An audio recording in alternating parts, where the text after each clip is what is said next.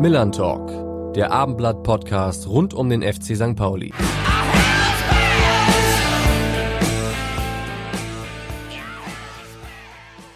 Und damit moin und herzlich willkommen zur neunten Folge des Millern Talk Podcasts. Der FC St. Pauli ist weiterhin in der zweiten Liga on fire. Nach dem 2 zu 1 in Nürnberg hat sich die Mannschaft von Trainer Timo Schulz ein wenig von der Abstiegszone abgesetzt. Auch darüber wollen wir heute natürlich sprechen. Und ich freue mich auch heute wieder, meinen Kollegen Carsten Harms an meiner Seite begrüßen zu dürfen. Moin, Carsten. Moin, Alex. Und wir haben uns natürlich heute einen Gast eingeladen, der im Hinspiel gegen Darmstadt 98 noch eine richtig gute Leistung gezeigt hat, mittlerweile aber gar nicht mehr beim FC St. Pauli unter Vertrag steht. Wer das ist, verrät uns auch in dieser Woche natürlich wieder Rainer Wulff. Hier ist die neunte Folge vom Millern Talk Podcast. Wir begrüßen heute einen Mann, der für uns Fans immer eine Art Nummer eins war, obgleich er doch die 30 auf seinem braun-weißen Trikot trug. Bei 184 Pflichtspielen stand er im Tor unserer Profimannschaft. Inzwischen hält er seinen Kasten im Fußballland Belgien sauber, immerhin die Nummer eins der FIFA-Weltrangliste. Seine Rückennummer beim Erstligisten in Eupen Übrigens wieder die 30. Er wird uns viel zu sagen haben. Willkommen, Robin Himmelmann. Ja, moin Robin, natürlich auch herzlich willkommen von uns. Du bist unser erster internationaler Gast. Ähm, das gibt dem Ganzen hier noch einen internationalen Touch. Ich finde das super. Herzlich willkommen, Robin. Moin, danke, hi, danke. Internationaler Touch klingt, äh, klingt sehr gehoben. Äh, ich freue mich da zu sein und ähm, ja, bin sehr gespannt auf die, auf die kommenden Minuten mit euch. Wo erwischen wir dich gerade? Erzähl mal. Ich bin gerade zu Hause in meiner, in meiner neuen Wohnung hier in Eupen, äh, fußläufig zum, zum Stadion. Ähm, bin Montag hier eingezogen vom, vom Club, die Wohnung. Und ähm, ja, freue mich jetzt hier, mich dann auch so ein bisschen heimisch zu fühlen, mich einzurichten, ähm, ja, mir die Wohnung so ein bisschen so herzurichten, wie, wie ich es gerne habe. Und ähm, war jetzt zwei Wochen in einem Übergangsapartment, wenn man so will. Ähm, und von daher ist jetzt gut, hier zu sein, um dann auch ein bisschen anzukommen. Ja, ich wollte auch gerade fragen, hast du dich schon so ein bisschen eingelebt, schon ein bisschen äh, deine, deine neuen äh, Mitspieler kennengelernt, schon was unternommen? Ist ja schwierig wahrscheinlich auch in Belgien in diesen Zeiten. Äh, wie sieht es da aus? Ja, genau die Situation ähm, ähnelt der zu, zu Deutschland eigentlich bis auf einige Ausnahmen und einige Unterschiede. Ähm, geht hier auch ja, verhältnismäßig mehr zwar, aber äh, Restaurants, Cafés, diese ähm, Besuche, äh, um, um auch Teamkollegen mal so bei einer, in einer lockeren Runde kennenzulernen, die, die fallen natürlich im Moment alle flach. Von daher ähm, ist es ein Kennenlernen bei Auswärtsfahrten, bei Heimspielen, ähm, in der Kabine natürlich und ähm, ein, ein wilder Sprachenmix, der natürlich dazukommt, ähm, was, was sehr spannend ist, sehr interessant ist. Und ähm, von daher, ja, äh, ging es jetzt schnell. Wir hatten jetzt, wir hatten jetzt viele Spiele auch ähm, durch das Pokalspiel, dann durch das ausgefallene Spiel am Wochenende, was wir dann jetzt unter der Woche nachgeholt haben. Also da war auch viel, viel Reise, wenig, ähm, eigentlich kein freier Tag. Das heißt auch viel Kontakt und ähm, freue mich natürlich trotzdem, das Ganze über die nächsten Wochen noch zu intensivieren. Mit Sprachen hast du es ja, Gott sei Dank. Wir haben ja auch schon deine Sprachtalente durchaus genießen dürfen, als du als Dolmetscher für Rodrigo Salazar uns zur Verfügung gestanden hast. Ähm, wenn man über den belgischen Fußball spricht, spricht man immer über Anderlecht, Brügge, also beide Clubs aus Brügge. Kannst du uns mal so einen Einblick geben, wie so das Niveau bei euch im Verein ist? Was ist das für ein Verein? Ist das Training anders? Ähm, ja, nimm uns mal ein bisschen mit. Ja, ich glaube, was, was ich nach, nach zwei Wochen sagen kann, was, was den belgischen Fußball auszeichnet, ist auf jeden Fall ähm, ein, ein, eine sehr bunte, ähm, ein sehr bunter Fußball. Ähm, es, wir haben einen spanischen Trainer. Wir haben, äh, wie gesagt, viele verschiedene Nationen, viele unterschiedliche Typen. Und ähm, nichtsdestotrotz äh, ist natürlich hier auch das bestrebende Ziel, äh, elf, elf äh, Jungs auf dem Platz zu haben, die, die eine gemeinsame Idee vom Fußball haben und dann spielen. Ähm, ich glaube, es ist eine sehr gute Mischung aus einem sehr intensiven Fußball, ähm, sehr, sehr körperbetont, sehr kraftvoll, aber auch in vielen Teilen mit äh, spielerisch sehr, sehr guten Ansätzen. Und ähm, ich durfte jetzt bei zwei Spielen ähm, mit dabei sein in der Liga, habe im Pokal gegen den Drittligisten gespielt, ähm, der auch aus meiner Sicht ein, ein, sehr ansprechendes Niveau hatte, dafür, dass die dritte Liga hier im Grunde ja so ein, so ein gewisses Halbprofitum, wenn man es überhaupt so nennen kann, ist. Und ähm, ja, von daher ähm, will, will ich jetzt nicht sagen, dass ich komplett überrascht war, aber ich muss schon sagen, ähm, dass ich nicht mit einer, mit einer gewissen Voraussetzung hingekommen bin, sondern schon gesagt habe, okay, was, was wird mich jetzt erwarten, wie wird es sein? Und ähm, ja, kann, kann jetzt nach, nach den ersten Einheiten hier, nach den zwei Wochen, nicht behaupten, mich verschlechtert zu haben, was das Niveau angeht. Du hast die, äh, die Sprach, das Sprachgewirr angesprochen. Wie läuft das konkret in der Kabine ab und vor allem beim Training? in welcher Sprache werden äh, da die Anweisungen gegeben? Ähm, Deutsch, Englisch, Französisch, Spanisch. teilweise, teilweise flämisch. Also äh, bei mir jetzt, bei mir jetzt noch nicht. Natürlich aufgrund meiner, äh, meiner Heimat äh, nahezu äh, der niederländischen Grenze ist es für mich auch kein, kein großes Problem, das zu verstehen. Ähm, mit, mit Sprechen allerdings ähm, ist, es dann, ist es dann nicht so weit. Aber im Grunde kann man sagen, die, die fünf Sprachen sind bei uns ähm, die, die man auf dem Trainingsplatz hört, der äh, eigentlich ausnahmslos mit, ähm, ich glaube, zwei, zwei oder drei Spielern, äh, die dem Englischen nicht so mächtig sind, ist das Englische die, die Hauptansprache auch, ähm, auch vom Trainer. Und ansonsten wirklich der, der Mix, äh, ohne zu übertreiben, den ich, den ich gerade genannt habe. Wie war's? Du bist ja gut dabei, ne? Also du Spanisch kannst du ja auch sehr gut und äh, Französisch dann wahrscheinlich auch nicht so weit weg. Ja, das passt alles. Also ich, ich merke natürlich, wie schnell äh, ich jetzt auch wieder reinkomme. Also natürlich hatte ich mit Rodrigo ähm, tagtäglich jemanden, allerdings auch, ähm, wir haben ja jetzt nicht äh, minütlich äh, zusammengehangen, dafür ähm, ähm war, war ja die Truppe auch einfach zu, zu äh, durchmischt. Und ähm, Deswegen, wenn du dann jetzt, ich sag mal, rund zehn Spieler und Funktionäre hast, weil auch das gesamte Physio-Team äh, aus Spanien kommt, ähm, da, da bist du dann schon ähm, mit der Sprache sehr drin und du hörst natürlich die, die Leute auch untereinander sprechen, was ja bei Rodrigo nicht der Fall war. Also entweder habe ich mich mit ihm unterhalten, ähm, ansonsten habe ich die Sprache nicht gehört und äh, mit dem Französisch ist natürlich ähnlich. Ich schnapp viel auf.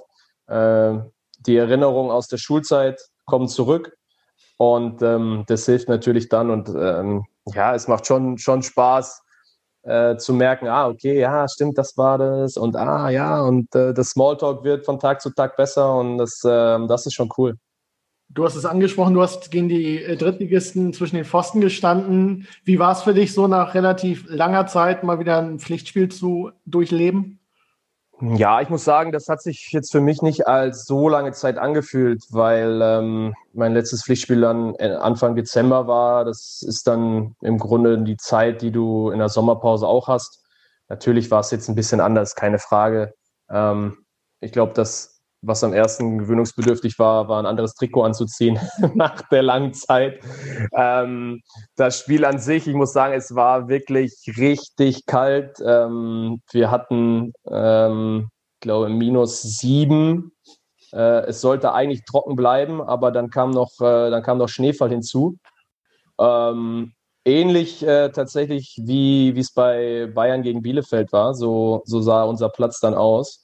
Das, ähm, das war nicht die, nicht die allergrößte Freude. Und ähm, da der Gegner ein Drittligist war und wir am Ende auch relativ deutlich mit 5-1 gewonnen haben, war ich auch nicht so wahnsinnig aktiv und gefordert, ähm, sodass ich schon deutlich körperlich deutlich angenehmere Spiele hatte, aber es war trotzdem cool, äh, eine Runde weiterzukommen. Und jetzt äh, ja, bin ich, bin ich im, im Viertelfinale eines, eines Landespokals. Und ähm, wir spielen jetzt zu Hause gegen Gent. Hm. Ähm, das heißt, es ist auch nicht völlig unmöglich, da ähm, eine Runde weiterzukommen. Und ähm, ja, ich, ich, ich will jetzt nicht zu sehr träumen, aber natürlich ähm, kommen einem dann die Gedanken, dass man theoretisch so nah noch nie an einem Titel war. Und ähm, wir werden natürlich auch alles dafür äh, tun, zum einen in der Liga möglichst noch äh, die, die Ziele zu erreichen, die natürlich durch die Niederlage jetzt schwierig geworden sind. Aber ähm, natürlich liegt dann, dann auch entsprechend der Fokus auf den, auf den, auf den belgischen Pokal. Ist das klar, dass du im Pokal spielen darfst? Ist das so, ist das so geregelt oder wie ist sonst die Situation bei dir? Hast du eine Chance, äh, auch im Laufe der Rückrunde die Nummer eins noch zu werden? Also wenn, wenn ich so das, das Echo grundsätzlich mitbekommen habe, ist es in Belgien sehr geläufig, dass man im äh, Pokal den Torwart spielen lässt, der in der Meisterschaft nicht spielt. Ich ähm, kann allerdings noch nicht genau sagen, was in den letzten Meisterschaftsspielen geplant ist. Unsere Saison hört ja etwas eher auf. Ähm, die äh, Spiele wurden alle sehr, sehr eng getaktet, sodass der 34. Spieltag schon am Wochenende, äh, ich glaube, das ist 16., 17., 18. Ähm, April stattfindet. Äh, das heißt, wir haben nur noch sieben Meisterschaftsspiele. Und ähm, danach gibt es noch eine, so eine kleine Playoff-Runde, die wir natürlich mit aller Macht erreichen wollen, aber ja, wie gesagt, da, da haben wir doch ein bisschen federn lassen in den letzten Wochen. Und ähm, deswegen kann ich noch nicht äh, 100%ig sagen, was in der Liga passieren wird in den letzten Spielen.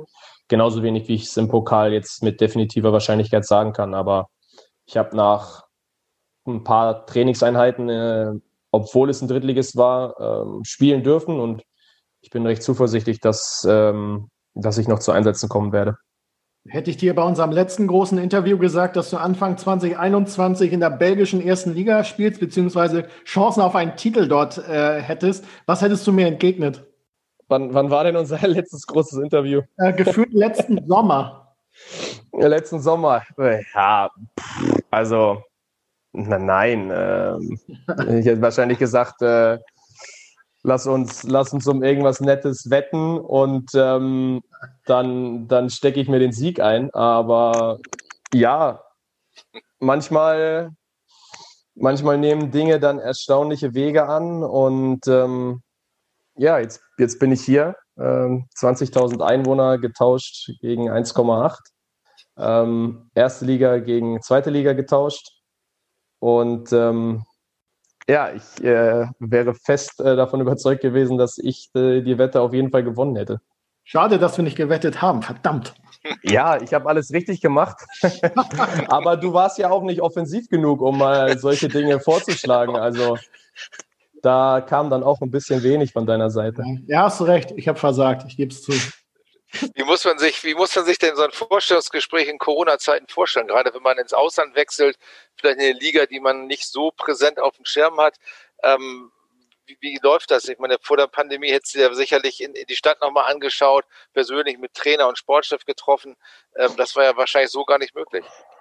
Ähm, ja, man, man muss natürlich bedenken, dass es aufgrund der, äh, der Ende der Transferperiode auch so war, dass die Zeit selbst ja. ohne Corona, glaube ich, eng geworden wäre, sich alles in Ruhe anzugucken und zu sagen, oh ja, wir überlegen jetzt nochmal und ähm, machen uns nochmal Gedanken und schlafen nochmal eine Woche drüber. Ähm, dafür war das dann zeitlich auch alles zu knapp. Aber ich hatte mich die Woche oder zwei Wochen davor eigentlich schon damit beschäftigt, was passiert, ähm, wenn es in Deutschland keine, keine Stellen gibt. Und ähm, auch aufgrund äh, des Kontakts zu Mats, ähm, zu Lasse, zu Waldi, ähm, auch zu James, ähm, die, die ja alle Kontakt hatten, auch wenn es bei dem einen oder anderen schon länger her war mit, mit Belgien, ähm, habe ich zumindest einen gewissen, gewissen Eindruck ähm, gehabt. Und ähm, die, die Liga war mir ja nicht völlig fern, weil ich natürlich auch die Jungs da ähm, entsprechend beobachtet habe. Ähm, aber ja, es ging so schnell. Äh, es gab dann Gespräche zwischen äh, meinem Berater und ähm, dem Sportdirektor und ähm, dann hieß es eigentlich kurze Zeit später, ja, der, der Trainer wird heute Nachmittag ähm, bei dir rauskommen und äh, dann, dann quatscht er einmal kurz und ich glaube eine Stunde später äh, war es dann so, Videocall, äh, der Trainer auf der einen, ich auf der anderen Seite und ähm, ja, es, es war ein gutes Gespräch. Ähm, ich hatte ein gutes Gefühl und habe dann gesagt, okay, ich packe pack schnell meine Tasche, setze mich morgen ähm, ins, ins Auto und ähm, mache mich auf den Weg, musste dann in Quarantäne, äh, zwei negative Tests und ähm, war dann einsatzbereit für, für den Kader an dem, am ersten Spieltag quasi dann, der für mich in Frage kam. Was wusstest du schon über, über den KAS Eupen, über die Mannschaft? Ähm, ich, äh, ich wusste, dass ähm, der, der Verein bzw. die Stadt hier in dem, im Grenzgebiet zu, zu Aachen liegt. Das auch schon mal vor, vor Jahren ist immer wieder so ein, für den einen oder anderen Deutschen mal eine, ein Sprung hierhin, hierhin war. Ähm, das war es allerdings eigentlich auch schon, muss ich ehrlich sagen. Ich habe dann äh, natürlich gleich mal geschaut, okay, was, was wird mich so ein bisschen erwarten, welche, äh, welche Spieler, ähm, irgend, irgendwer, den, den man kennen muss, den man, den man kennt, äh, mit dem man irgendwo schon mal auch vielleicht Kontakt hatte über, über verschiedene Ecken. Ähm, weil, wenn man sich die, die belgische Liga anguckt, gibt es ja doch viele Überschneidungen hier und da. Ähm, und ähm, ja, dann bin ich mehr oder weniger, ohne mir dann ganz, ganz viele äh, Informationen erstmal einzuholen und irgendwas abzuwägen, ähm, bin ich hin und habe gesagt, ich mache das bis Sommer. Und ähm, dann schauen wir, wie es über den Sommer hinaus weitergehen wird. Ist man da eigentlich aufgeregt, wenn man das erste Mal äh, zu einem neuen Verein fährt? Ich meine, du hast acht Jahre die Kollaustraße deiner Heimat genannt und dann ist das so ein bisschen wie am ersten Schultag, wenn man die Schule gewechselt hat? Oder wie muss ich mir das vorstellen? Ja, ich glaube, äh, dass man in jüngeren Jahren noch ein bisschen aufgeregter wahrscheinlich ist, ähm, dann auf Gleichaltrige zu stoßen. Hier ähm, ist ja schon so, dass ich nicht der Älteste bin, aber ja doch mittlerweile auch in einem, in einem älteren Alter als Fußballer angekommen bin.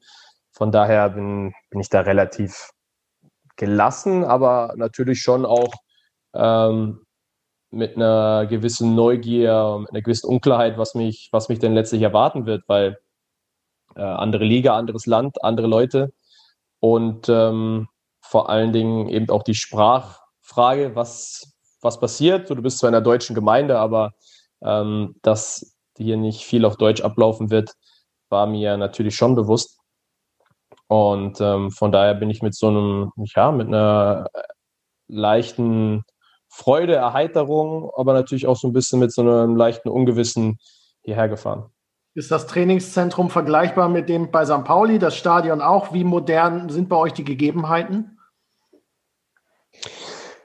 Ähm, zunächst einmal ist unser Stadion auch gleichzeitig das Trainingsgelände. Also du hast eine Kabine fürs Training und fürs Spiel. Du musst nicht groß umziehen.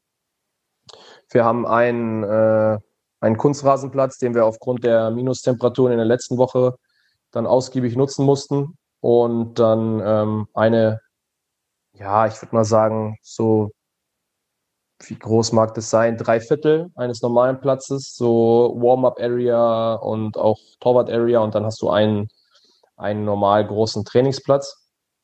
Ähm, Stadion ist relativ klein, was natürlich auch ähm, aufgrund der Größe des Ortes ähm, nicht, ganz, nicht ganz unlogisch ist. Ähm, leider dürfen ja auch hier keinerlei Fans ins Stadion. Das heißt, ähm, im Moment gibt es da auch noch keine kein Gefühl, wie, wie die Atmosphäre ist. Ähm, und ähm, ja, was gibt's noch? Ähm, das, das sind so Infrastruktur, ähm, die, die man vergleichen kann eigentlich. Hattest du eigentlich noch äh, möglicherweise andere Optionen oder äh, warst du am Ende froh, dass es äh, sozusagen überhaupt irgendwas gab? Dein, dein Berater hatte uns gegenüber gesagt, also in der Wintertransferperiode für Torhüter ist eigentlich unter 10 Prozent die Wahrscheinlichkeit, was zu finden möglicherweise hat er das besonders oder, oder bewusst auch klein geredet, aber wie, wie, wie sah es da aus? Äh, nein, ich ähm, muss sagen, dass das lange relativ ruhig war. Es, es gab ein, zwei Anfragen, die, ähm, wenn sie von meiner Seite aus hätten konkret werden können, die mit Sicherheit auch konkret geworden wären, allerdings ähm, keine Dinge, die ich machen wollte. Ähm, dann war äh, Werder einige Tage lang äh, tatsächlich so die Frage, ob das, ob das was werden kann oder nicht. Ähm, allerdings war da die Prio letztlich die, wie es auch dann zustande gekommen ist, Cetera zurückzuholen. Ähm, hätte das nicht geklappt, wäre das wahrscheinlich dann auf mich hinausgelaufen. Und ähm, ja, ich muss sagen, hinten raus ist ja, ist ja im Grunde auch nichts mehr passiert. Also es sind ähm, keinerlei Stellen frei geworden, nachdem ich hier unterschrieben habe, äh, so dass ich gesagt hätte, ah, hättest du jetzt mal doch länger gewartet. Ähm, es wären jetzt auch nur noch, eh nur noch zwei Tage gewesen. Von daher ähm, war das dann tatsächlich so, dass, dass hier was Konkretes war. Es war zwei Wochen vorher noch das Problem, ähm, dass alle Plätze mit Ausländern quasi belegt wurden oder belegt worden. Ähm, der Torwart hier ähm, nach Antwerpen ausgeliehen werden sollte, als Belgier, allerdings einen belgischen Nachfolger haben musste. Und dann ähm, wurde unter der Woche, ich glaube, an dem, an dem Mittwoch, 27. Januar, wurde dann ein belgischer Innenverteidiger verpflichtet, sodass auch wieder ein ausländischer Spieler verpflichtet werden durfte. Und dann war quasi der Weg frei, auch mich zu verpflichten. Und dann ging es dann ging's letztlich schnell und ich hatte einfach auch ein gutes Gefühl äh, aus den Gesprächen heraus. Und dann war es jetzt nicht für mich einfach nur, ach ja, komm, ich mache das mal, weil jetzt äh, gerade eh nichts funktioniert ähm, und ich sonst nichts habe, sondern weil ich auch ein gutes Gefühl habe. Ich habe auch für mich gesagt, wenn da jetzt nichts kommt, wo ich ein gutes Gefühl habe, dann ähm, werde ich nichts auf Biegen und Brechen machen, nur um zu sagen, ja, ich mache da nochmal irgendwas. Das ist eine interessante Regelung, ne? Also, dass du muss das Pari-Pari sein oder mindestens oder, oder wie ist das geregelt? Ähm, ich kann dir gar nicht hundertprozentig die Regelung sagen. Also es gibt einen gewissen Anteil an, an belgischen Spielern, den du haben musst. Grundsätzlich, ähm, ich will nichts Falsches sagen, aber auf jeden Fall sind die, die Zugangsbeschränkungen im belgischen Markt sehr äh, einfach für, für ausländische Spieler und auch ähm, was, was ich jetzt hier so mitbekommen habe, mit am, am einfachsten die Regelung hier in Belgien als, als Ausländer zu spielen, auch als Nicht-EU-Ausländer eine Arbeitsgenehmigung zu bekommen und spielen zu dürfen. Ähm, und ähm, ja, so, so stellt sich die Situation da, aber die genaue Quote kann ich, kann ich dir nicht sagen. Hattest du eigentlich die Befürchtung, dass wenn du ein halbes Jahr praktisch arbeitslos gewesen wärst, dass es vielleicht auch für den Sommer deutlich schwerer geworden wäre, einen Job zu finden, wenn man erstmal weg vom Radar ist und quasi ein halbes Jahr ja nur Einzeltraining machen können, können würde? Ähm, wie, wie waren da so deine Gedankengänge? Ja, durch die Situation haben sich mich natürlich ähm, oder haben sich mir viele Fragen gestellt. Das war zum einen, wie wäre überhaupt eine Möglichkeit, sich selber fit zu halten? äh, hätte es die Möglichkeit gegeben, irgendwo auf Plätze gehen zu dürfen. Ähm, das habe ich ehrlich gesagt gar nicht weiter verfolgt. Ähm, ob man jetzt einen Torwarttrainer anstellen kann, privat, und man mit dem irgendwo trainieren gehen kann in einem 1 zu 1 Verhältnis, weiß ich nicht. Ich weiß nicht, ob die Sportanlagen komplett gesperrt sind. Ähm, da hätte ich mich auf jeden Fall erkundigen müssen. Und ähm, die, die andere Frage, genau, was, was passiert äh, nach, nach fünf Monaten ohne, ohne Teamtraining äh, mit 32? Wie, wie interessant ist man dann für wen? Gerade wenn ich mir die Entwicklung auch der letzten Jahre angucke, wie äh, auch durch die, durch die gute NLZ-Arbeit, wie überschwemmt doch letztlich die, die Märkte auf vielen Positionen sind, ähm, wie immer enger der, der, der Kampf um die wenigen Plätze gibt, die jetzt natürlich auch durch Corona, sind wir uns alle klar, auch nicht mehr werden, weil ähm, jeder, jeder Verein da ganz genau auf die, äh, auf die Etatplanung und auf die Kaderplanung schaut. Wer, wie, wo, braucht man jetzt wirklich noch den Spieler oder reicht es nicht vielleicht doch mit einem, mit zwei Spielern weniger in die Saison zu gehen und naja, beim Torhüter äh, gehst du in der Regel mit drei Torhütern rein es, gibt, äh, es gibt auch Vereine, die phasenweise mal vier Torhüter hatten, je nachdem, wie dann die Zusammensetzung besteht. Aber ich gehe nicht davon aus, ähm, dass ja jetzt für den nächsten Transfermarkt dieses Vier-Torhüter-Modell eins ist, was sonderlich interessant ist aufgrund eben der Budgetsituation. Dein Vertrag läuft erst einmal bis zum Sommer. Hast du schon eine Idee, wie es darüber hinaus weitergeht? Also stand jetzt nicht. Ich habe bewusst gesagt, ich möchte bis Sommer unterschreiben und dann ähm, setzen wir uns im Laufe des Frühjahrs zusammen und sagen, passt oder passt nicht, weil ähm, ich glaube, es wenig Sinn ergeben hätte, wenn ähm, eine der beiden Seiten zufrieden ist und ähm, das Engagement verlängert hätte und ähm, die andere Seite aber nicht. Deswegen glaube ich, ist es für beide Seiten so das Sinnvollste. Und ähm, so werden wir verfahren. Ich bin jetzt zweieinhalb Wochen hier und ähm, je nachdem, wie erfolgreich wir in den nächsten Wochen sind, äh, ist die Saison entweder Mitte April oder eben erst Anfang Mai für uns zu Ende. Und ich denke mal, vorher, vorher werden wir dann äh, auf jeden Fall Gespräche führen, wann auch immer das sein wird. Und ähm, dann wird man sehen, in welche Richtung es gehen wird. Ich hätte mir über all die Jahre, die wir uns kennen, sehr gut vorstellen können, dass du deine Karriere auf St. Pauli beendest. Ähm, inwieweit hast du emotional den Abschied äh, weggesteckt? Kannst du uns mal so einen Einblick geben, was dieser vorzeitige Abschied mit dir als Sportler, aber vor allem auch als Mensch gemacht hat?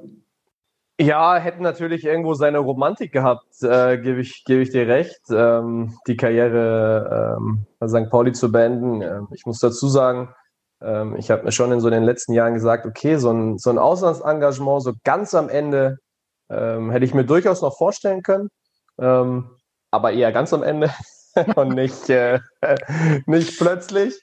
Aber äh, ja, ja, ich meine Hamburg. Also Hamburg war achteinhalb Jahre jetzt ähm, mein, mein, mein Wohnort, mein, mein Leben, meine Freunde. Und ähm, das äh, ist mit Abstand die längste Zeit, die ich als Erwachsener irgendwo verbracht habe. Also ähm, etwas länger als drei Jahre in Düsseldorf gelebt und dann ähm, seit Juni 2000 oder seit Juli 2012 in Hamburg. Und von daher, ähm, ja, klar, ähm, wenn, wenn ich jetzt morgen wieder in Hamburg wäre, dann ähm, würde ich, äh, würde ich definitiv, definitiv nicht Nein sagen. Und ähm, von daher äh, liegt, mir, liegt mir sehr viel an der Stadt, liegt mir sehr viel an den Leuten, die ich ähm, über die Zeit da kennengelernt habe.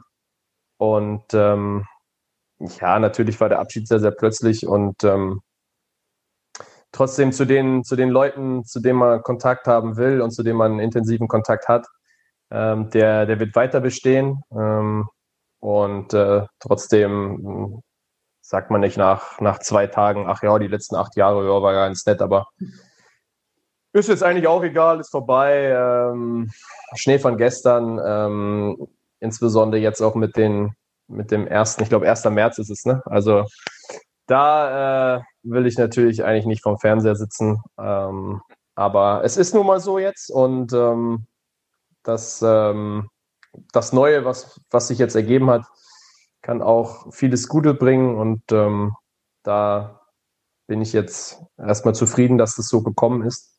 Aber nichtsdestotrotz, ähm, klar, fehlt mir, fehlt mir Hamburg definitiv.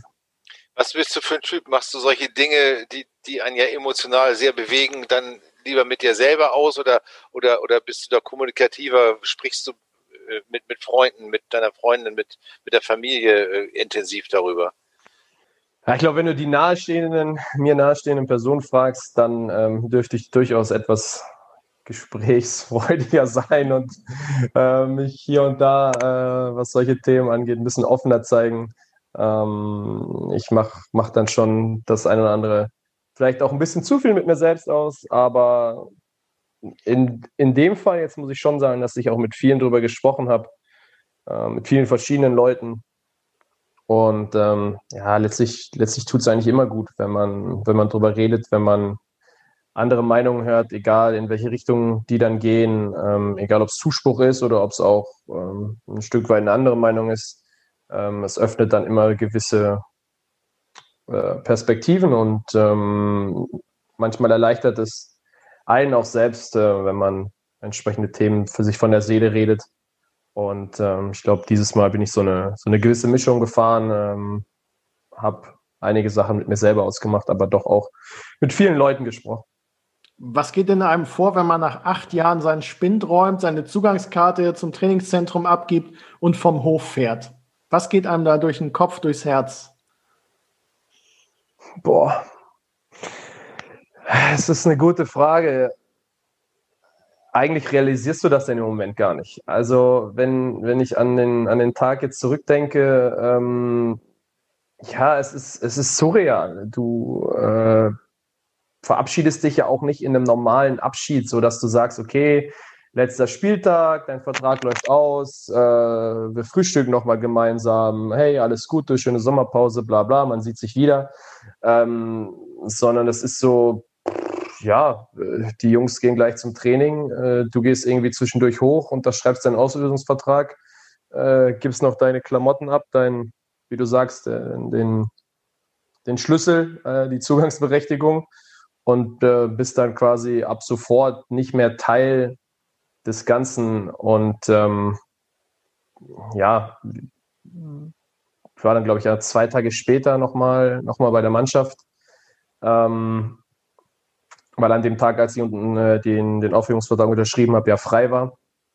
Und ähm, ja, ich glaube, da war es dann letztlich so, ähm, dass ich dann mit meinem Weggang realisiert habe, okay, es, äh, es war jetzt auf, auf lange, lange Zeit, zumindest innerhalb der Kollau. Äh, heißt ja nicht, dass man nicht doch irgendwann mal äh, das, das Training unter normalen Umständen wieder äh, besuchen könnte, aber äh, natürlich das Innenleben an der Kollau, das, ähm, das war's jetzt. Und ich glaube, das Ganze habe ich dann zwar natürlich da in dem Fall realisiert, aber so richtig verstanden, ähm, das, hat, das hat schon ein paar Tage gedauert und es, es fühlt sich natürlich nach wie vor noch in eine gewisse Art und Weise etwas, etwas merkwürdig an. Ich weiß ja, dass dir persönliche Rekorde nicht ganz so viel bedeuten. Ähm, du bist aber nach Klaus Tomforde der zweit dienstälteste oder einsatzfreudigste Torwart bei St. Pauli. Macht es dich trotzdem auch ein bisschen stolz, deinen Fußabdruck äh, in diesem Verein ja auch hinterlassen zu haben? Ja, keine Frage. Der Fußball und ähm, jede Saison an sich ist so schnelllebig, dass du, zumindest geht es mir so, ähm, ich bin niemand, der dann Tabellen führt und sagt, okay, wie viele Einsätze habe ich jetzt und äh, wie viel brauche ich noch, wie viel will ich noch, wie viel äh, wie viele Spiele habe ich zu Null gespielt und so weiter. Ähm, du, du bist eigentlich in deiner, äh, ja, in deiner, in deiner Blase. So, du bereitest dich auf das nächste Spiel vor, dann, dann spielst du das Spiel, bereitest dich wieder aufs nächste vor und, und irgendwann steht dann eine Zahl ähm, und du sagst, oh, okay, wow, ja klar, natürlich ist in, ist in achteinhalb Jahren viel zusammengekommen, aber so weit nach in Anführungszeichen sich nach vorne gearbeitet zu haben, was dann die Anzahl der Einsätze angeht.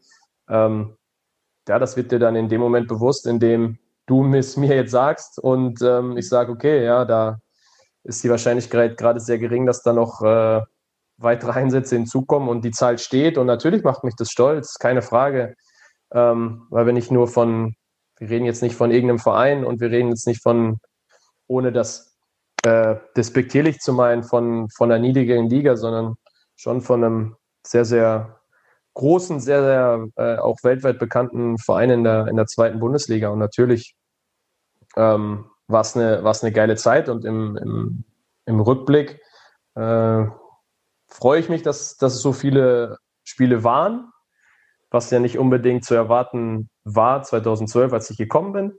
Ähm, aber natürlich rückblickend vor zwei Monaten hätte ich dir gesagt, na, das dürfen doch noch ein paar mehr sein. Und von daher, äh, nein, ist das, ist das natürlich etwas, was ich gerade schon mal sagte, was mich, das mich natürlich stolz macht.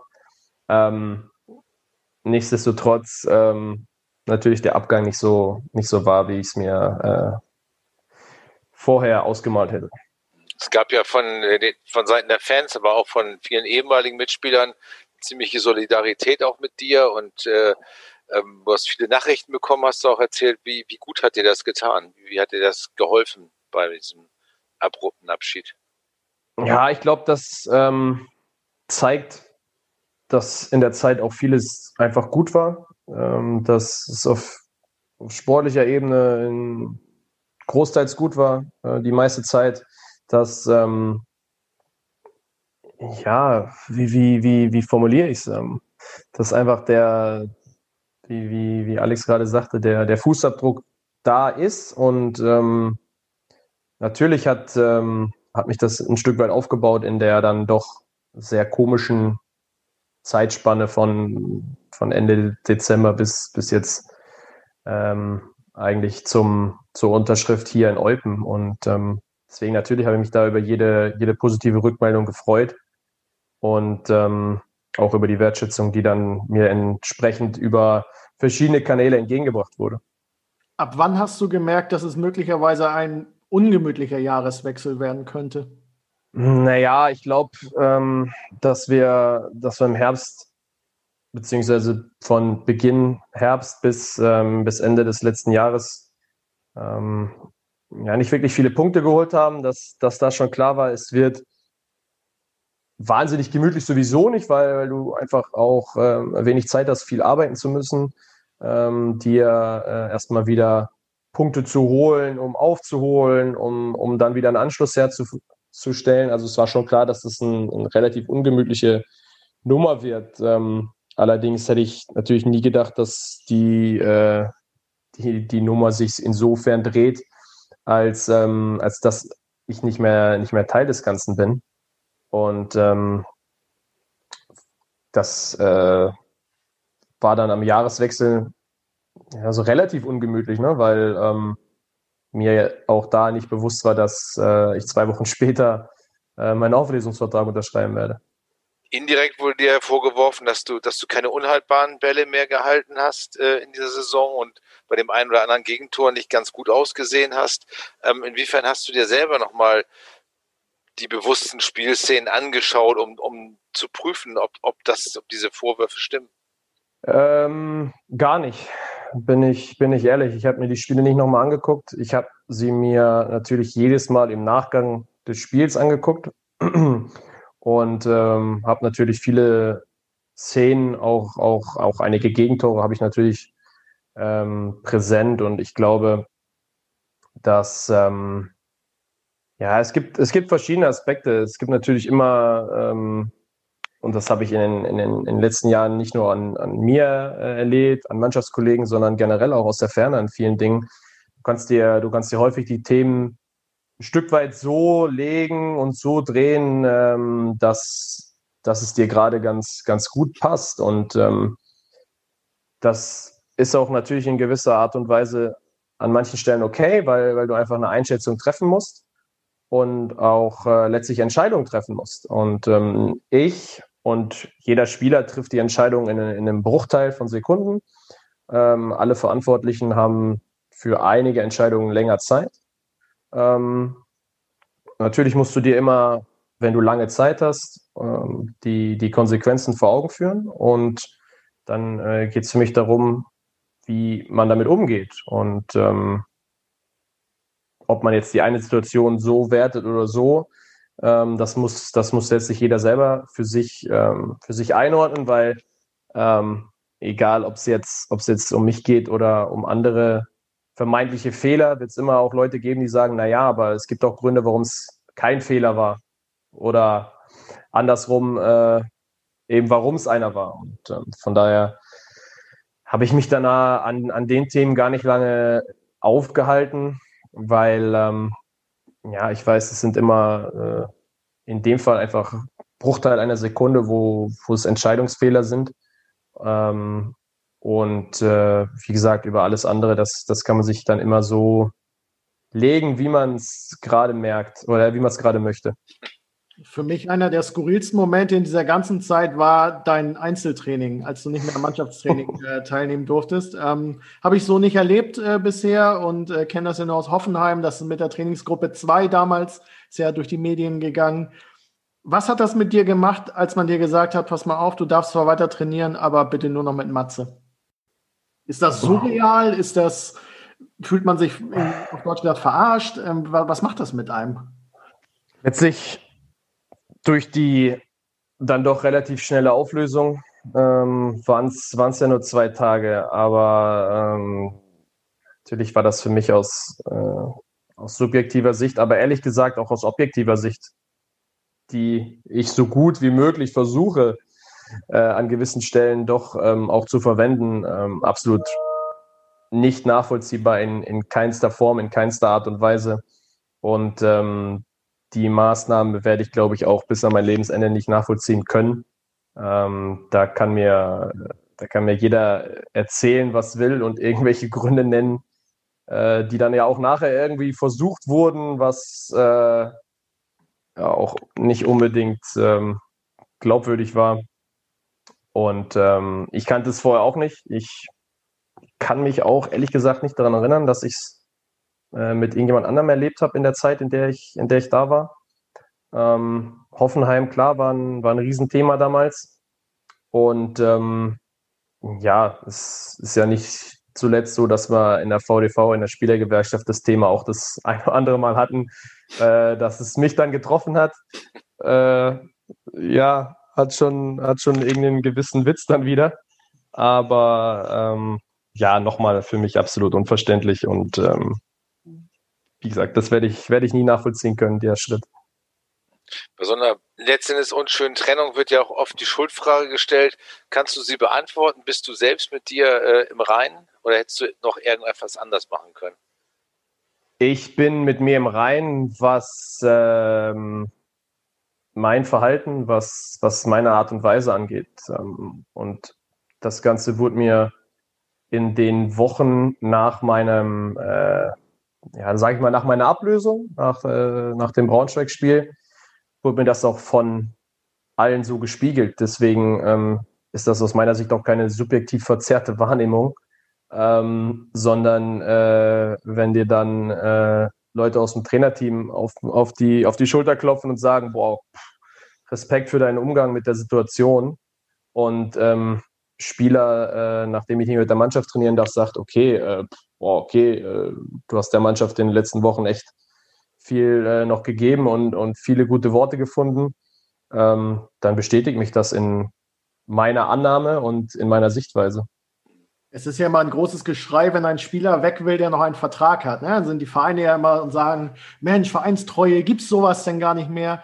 Jetzt hat man einen Spieler quasi zur Unzeit in einer Pandemie quasi in Richtung Arbeitslosigkeit gebracht. Ähm, ist das einfach Teil des Geschäfts? Muss man das hinnehmen oder ist das etwas, was dir auch Magenschmerzen bereitet, auch was, was die Zukunft im Fußball angeht? Also, dass es vielleicht auch andere Spieler trifft, dass Verträge auf Vereins, von Vereinsseite nicht mehr den Wert haben? Ich glaube, dass es immer sehr einfach ist, eine, eine Einzelperson an den Pranger zu stellen. Und äh, da sind wir Spieler nun mal die Einzelperson. Und ähm, die handelnden Personen im Club können sich immer hinter dem Club verstecken. Und ähm, ich glaube, das macht's, äh, so ein Stück weit schwierig und das, das verschiebt dann entsprechend die, die Sichtweisen, weil ähm, auch in Mainz das Thema vor der Saison war, ähm, was, was gedreht wurde, aber ähm, was natürlich auch eine gewisse, gewisse Schwierigkeit beinhaltet hat. Und ähm, ich glaube, ähm, dass wir Spieler auf der einen Seite natürlich auch in der Verantwortung sind und sagen, hey, wenn, äh, wenn ich einen Dreijahresvertrag unterschreibe, mein erstes Jahr sensationell ist und ähm, ich Anfragen von den besten Mannschaften Europas bekomme, aber mein Verein, der mir eben vor einem Jahr einen Dreijahresvertrag gegeben hat, sagt, nee, wir lassen dich unter keinen Umständen weg, dann ist das bitter und dann denke ich mir trotzdem, sollte man eigentlich hinter den Kulissen äh, Möglichkeiten und Wege finden, dass dann trotzdem der Transfer zustande kommen kann. Aber trotzdem, ja, wurde mir ja äh, nie die, die Pistole auf die Brust gesetzt und vor einem Jahr gesagt, du musst diesen Dreijahresvertrag unterschreiben. Also natürlich sind wir ein Stück weit auch in der Pflicht. Und das Gleiche gilt aus meiner Sicht ähm, insbesondere für die, für die Vereine. Ähm, für einen Verein, der gewisse Werte sehr hoch hängt, der ähm, sich natürlich auch an vielen Stellen zu Recht darüber definiert. Ähm, in dieser Situation, wie du es gesagt hast, in einer, in einer Pandemie, in einem bewusst sehr, sehr schwierigen Transfermarkt, ähm, ja, könnte man sagen, ist es umso schlimmer. Ähm, und das sage ich jetzt nicht, weil es nur um meine Person geht, sondern ähm, weil die objektiven Fakten und, und Daten das eigentlich belegen. Ähm, und das ist natürlich auch etwas, äh, wo, ich, wo ich im Grunde nur mit dem Kopf schütteln kann. Mhm. Gibt es im Business einfach keine Dankbarkeit und Wertschätzung? Muss man sich davon verabschieden oder ist das ein trauriger Einzelfall jetzt einfach? Ich glaube, man kann weder das, das eine noch das andere pauschalisieren. Ich glaube, es gibt gute Beispiele, wo verdiente Spieler mit entsprechenden Rollen ausgestattet werden. die sie dann natürlich auch ausfüllen müssen. Ich glaube, ähm, es, es ist jetzt auch dem, dem Club nicht geholfen, äh, vermeintlich gedienten Spielern irgendwelche äh, Funktionen zuzuschieben, die sie gar nicht ausfüllen können, die sie vielleicht auch nicht, äh, wo sie nicht in der Lage sind, diese auszufüllen.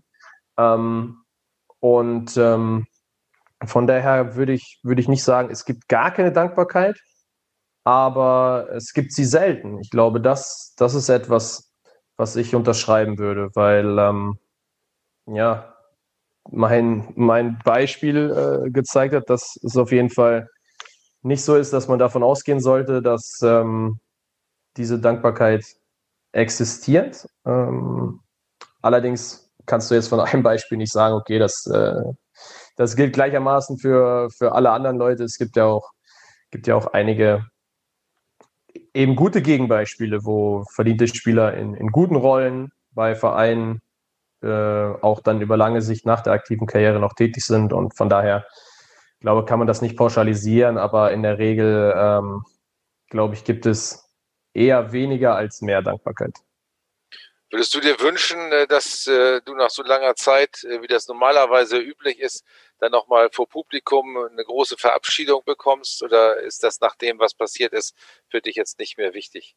Also ich glaube, zum einen lechzen alle danach, dass die Stadien wieder mit Zuschauern gefüllt werden. Ähm, nicht, nur, nicht nur bei euch, nicht nur hier in Belgien, sondern überall, wenn ich Veranstaltungen sehe, wo zumindest ein paar Zuschauer ähm, in den Stadien sind. Das ist meistens über die großen Ozeane hinweg. Ähm, mach, macht es schon Freude, das zu sehen. Und es ist eine ganz andere Atmosphäre. Und selbstverständlich ähm, hätte ich natürlich keine Frage, am liebsten nochmal vor ausverkauftem Millantor selber auf dem Rasen gestanden, ähm, was ja auch nicht ganz auszuschließen ist, ähm, weil ich jetzt ja auch noch nicht weiß, wie, wie lange denn meine Karriere noch, noch gehen wird und wo es mich noch hin verschlagen wird. Ähm, aber klar, einen, einen Abschied vor, vor ausverkauftem Haus, das ähm, ja, wäre natürlich eine, eine, wär eine geile Sache, definitiv. Also unabhängig davon, wie es zu Ende gegangen ist. Wir haben ja im, im Verein auch immer wieder nachgefragt, äh, was letztendlich die Gründe waren, sich von dir zu trennen. Es wurde immer wieder betont, es seien rein sportliche Gründe gewesen. Ähm, kurze Zeit danach haben wir dann in einer äh, Wochenzeitschrift lesen können, ähm, dass es dann wohl auch andere Dinge gab, dass man an deiner Arbeitsauffassung äh, Kritik hatte. Äh, niemand hat sich dazu bekannt. Ähm, wie bist du mit diesen Vorwürfen umgegangen? Bist du aus, aus allen Wolken gefallen, als du das gelesen hast? Ich war sehr überrascht, keine Frage. Aber wie du es wie sagst, es, es gibt keine Quelle des Ganzen. Ähm, es gibt äh, entweder jemand, der sich das ausgedacht hat, was ähm, ja sich, wenn, wenn keiner, wenn keiner sich dazu bekennt, äh, in irgendeiner Form so, so sein muss, oder aber äh, wenn jemand anderweitig irgendwo was gestreut hat, was, ähm, was nicht der, nicht der Wahrheit entspricht. Und ähm, ich habe mich auch nochmal bei den ein oder anderen Personen im Verein ähm, eben darüber unterhalten und, und auch nachgefragt und konnte da keine Bestätigung der vermeintlichen Thesen und vermeintlichen Äußerungen äh, erkennen. Also klar liest man das nicht gerne. Ich habe es, ähm, glaube in, der, in den letzten Jahren so gehalten, äh, Pressemitteilungen, Presseartikel oder dergleichen nicht zu kommentieren. Allerdings ähm, ging mir das in dem Fall ein, ein bisschen zu weit, sodass ich äh, dann entsprechend auch, wir werden es wahrscheinlich gelesen haben, auf meinen äh, sozialen Netzwerken mich dazu geäußert habe. Und ähm, dafür war für mich, oder damit war für mich dann das Thema auch, auch abgehakt. Ja.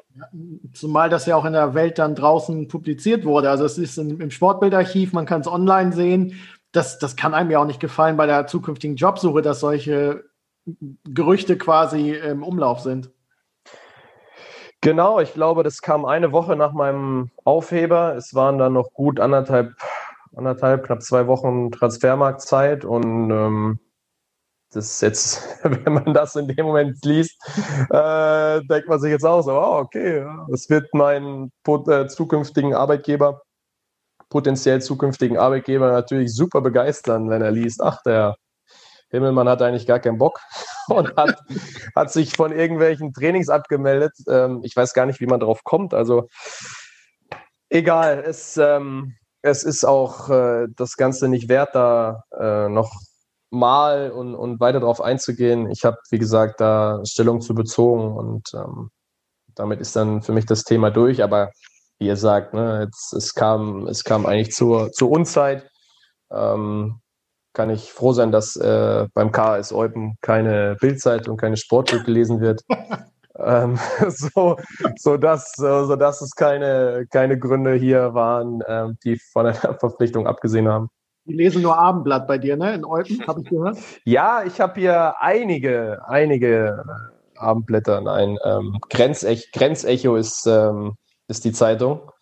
Ähm, ansonsten weiß ich gar nicht, ob es hier ob es ja noch andere Zeitungen gibt. Also Internet gibt es auf jeden Fall, das, ähm, das ist auch überall ganz gut.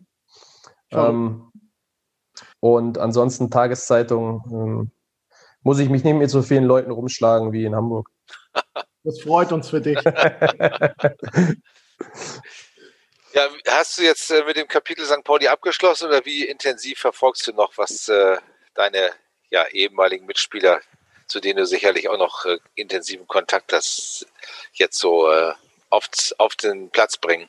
Ja, ich glaube, für Abschließen ähm, ist der Zeitpunkt ähm, ist der Zeitpunkt nicht gekommen. Ich weiß gar nicht, ob der Zeitpunkt jemals kommen wird, damit ähm, in dem Sinne abzuschließen, weil es einfach es war einfach eine viel zu lange Zeit und es werden immer ähm, die nächsten, die nächsten Jahre immer Menschen, Leute, mit denen ich zusammengearbeitet habe, weiter in, in dem Verein sein. Deswegen ähm, es ist keine Frage, dass, dass mich das alles weiter verfolgt und mich weiter interessiert. Ähm, Versuche die ganzen letzten Tage mich mit Knolli zu verbinden, aber irgendwie er ruft immer an, wenn ich Training habe. Ich rufe immer an, wenn er Training hat.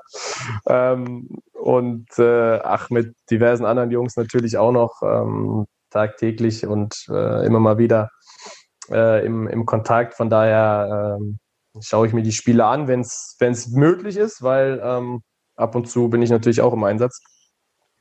Aber ähm, versuche dann schon, das zu sehen und ähm, das zu verfolgen, definitiv. Und einer, der das Geschehen natürlich auch sehr intensiv verfolgt, ist unser rasender Reporterkollege Nico Paczynski. Und wie er die Situation bei St. Pauli gerade sieht und was er von dir, Robin, wissen möchte, verrät er uns jetzt. Naja, buongiorno, meine lieben Sportsfreunde und Zuhörer vom Podcast am Millantor. Hier ist wieder Patsche und ich liege immer noch sauer. Der FC St. Pauli gewinnt, gewinnt, gewinnt. Und hat jetzt einen Stürmer, der trifft ja öfter äh, als manche Stürmer, die St. Pauli schon hatte äh, im Training. Also das ist natürlich mal ein Atomlauf. Ne? Ähm, sechsmal hintereinander musst du erstmal treffen. Also von der Seite erstmal schon mal mein Glückwunsch an den Herrn Burgstaller und mein Respekt. Ja, gefühlt St. Pauli kurz vorm Aufstieg. Ähm, ja, kann ruhig so weitergehen und ist natürlich immer schön, wenn du kurz vorm Derby immer noch mal ein bisschen Mut, Kraft und Selbstvertrauen tankst, ist das natürlich ähm, ja eine Bombe. Ne? Ähm, für euren Studiogast heute ist es natürlich ein bisschen schade, dass er beim Derby nicht mehr dabei sein kann. Der Robin Himmelmann. Ähm, habe ihn sehr geschätzt als Torwart, habe ihn als Menschen jetzt leider nicht so oft kennengelernt. Ähm, einmal nur äh, am Supermarkt an der Kasse, wo er äh, kein Geld hatte zum Bezahlen, habe ich mir was ausgelegt. Natürlich nicht. Nein, ähm, es tut mir an der Stelle nochmal äh, extrem leid, wie der Abgang auch beim FC St. Pauli war. Wenn du da als Sündenbock hingestellt wirst und ähm, ja, das schwächste Glied in der Kette nach dem Trainer ist meistens der Torwart. Denn fast jeder Trainer wechselt irgendwann mal den Torwart, aber wenn es der bleibende Trainer ist oder der aktuelle Trainer, der es denn macht, dann ist es natürlich mal ein bisschen schade. Und dann ging es ja relativ schnell, aber vielleicht kann uns ja Robin dazu was erzählen, ähm, wie das im Endeffekt abgelaufen ist, wie schnell, wie sehr es weh tut. Und ja, was mich mal interessieren würde, ich kenne ja immer meine Torhüter, da gab es eine klare Nummer eins und eine klare Nummer zwei. Ähm, wie das Verhältnis so untereinander ist oder der Konkurrenzkampf. Gibt es denn sowas noch oder ist man denn, findet man sich mit der Rolle ab? Und ja, wie ist das Torwartleben im Allgemeinen? Ähm, natürlich nur beruflich, nicht privat. Robin, dir trotzdem erstmal alles Gute, viel Glück weiterhin für die Zukunft. Hab gehört, bis jetzt in Belgien oder so. Ähm, von daher, lass krachen, ne, Bomber. Und alle anderen Reingehauen. Bis nächste Woche zum Derby-Sieg. Tschö. Euer Pata. ja, der Patsche, der Mann, der dich vermeintlich an der Supermarktkasse getroffen hat. Ähm, das war mal ein Monolog. Ja, stark. stark. Ja, also kennen wir ihn. Der ist äh, sehr auskunftsfreudig. Ähm, ja, wie ist denn so das Verhältnis unter Torhüter-Kollegen? Gibt es noch diese Rivalitäten wie Kahn gegen Lehmann, wo man sich das den Schmutz unter den Fingernägeln nicht gegönnt hat oder hat sich das alles so ein bisschen normalisiert, dass man wirklich einfach auch nebeneinander herarbeiten kann? Ja, grundsätzlich glaube ich, dass es bestimmt solche Verhältnisse und solche Bedingungen noch äh, hier und da gibt. Das würde ich jetzt, würde ich jetzt per se nicht ausschließen. Ähm, ich kann ja nur von, von meinen letzten Jahren sprechen und da ähm, hatten wir immer einfach ein sehr gutes Verhältnis untereinander. Ich glaube auch, dass, ähm, dass Matze das immer entsprechend geprägt hat und dass ihm das auch wichtig war, dass wir, dass wir einfach ein vernünftiges, gesundes Arbeiten hatten, um uns entsprechend alle auch selber zu verbessern. Weil ich glaube einfach, dass du mit einer, mit einer schlechten Arbeitseinstellung und mit einem nicht, nicht gönnen dem anderen gegenüber, dass du auch selber einfach Schwierigkeiten hast, dich dann zu verbessern. Und natürlich äh, gibt es auch einen Konkurrenzkampf, ist ja keine Frage. Du ähm, sagst jetzt dann nicht, ach ja, schön, ich bin jetzt hier Nummer drei und ja, hm, auch ist ja ein schönes Leben oder umgekehrt, ähm, ach ja, ich bin jetzt Nummer eins und alles easy. Ähm, nein, du, du arbeitest hart jeden Tag und ähm, versuchst dich zu verbessern, versuchst dann auch ähm, mannschaftstaktisch oder generelle Themen auch, äh, auch mit der Mannschaft, mit deinen Mitspielern zu verbessern. Und ähm, ich bin ehrlich gesagt sehr froh, ähm, über Jahre so, so eine entsprechende Arbeit ähm, in den, in den Torhüter-Teams gehabt zu haben. Und das Gleiche ähm, finde ich jetzt auch hier wieder vor, muss ich sagen. Und ich glaube, das, das sind schon einfach, eine, das ist eine Voraussetzung, um, um sich entwickeln zu können und ähm, hart um die Position zu kämpfen, wenn es denn auch äh, entsprechend so von, von oben gewünscht ist. Ähm, und manchmal muss man ja auch sagen, äh, sind, die, sind die Verhältnisse in, in manchen Vereinen auch so klar, ähm, dass äh, der, der Konkurrenzkampf mehr oder weniger nicht existent ist, was allerdings dann nicht heißt, dass sich irgendjemand im Training hängen lässt, ähm, sondern auch vielleicht die Möglichkeit hat, sich hinter einer sehr, sehr guten Nummer eins äh, in Ruhe zu entwickeln und ähm, auch Dinge lernen kann, äh, insbesondere als, als sehr junger Torhüter. Und ähm, von daher ist es aus meiner Sicht ähm, für das generelle Klima auch, auch innerhalb des Teams schon wichtig, dass, dass da eine vernünftige Arbeit geleistet wird. Patsche hat ja gesagt, nächste Woche Derby. Ähm, wirst du da wirklich ein bisschen leiden, äh, dass du das nur im Fernsehen äh, miterleben kannst? Deine persönliche Derby-Bilanz ist ja gar nicht so schlecht eigentlich, oder? Och, ich würde sogar sagen, dass die ganz gut ist. So als äh, vermeintlich jedes Mal Underdog ähm, glaube ich, haben wir schon ähm, immer ganz, ganz ordentliche Leistung gezeigt, von, von, dem, von dem einen Heimspiel mal abgesehen. Ähm, das, das ist, die, die Stunden sind aus dem Gedächtnis gelöscht. ähm, aber ansonsten äh, muss ich sagen, war das, war das schon immer sensationell. Ähm, das letzte Derby, ja, hatte, hatte natürlich schon was Komisches mit den, ich glaube, 1000 Zuschauer waren es ja. äh, im, im Volkspark. Ähm, das, das war okay, aber nicht zu vergleichen mit den vier Spielen davor, muss ich ganz klar so sagen. Und ähm, ja, natürlich wird es jetzt am, am, am Montag dann auch nicht anders sein. Das ist, glaube ich, relativ klar, dass das Spiel auch ohne Zuschauer nicht die gleiche Emotionalität und äh, das gleiche Feuer hat ähm, als eben ohne. Und ähm, ja, es ist sehr schade. Ähm, nichtsdestotrotz äh, würde ich auch ohne Zuschauer gerne auf dem Platz stehen. Das ist, äh, das, das ist ganz klar. Wie schwer ist das, äh, damit umzugehen als Spieler?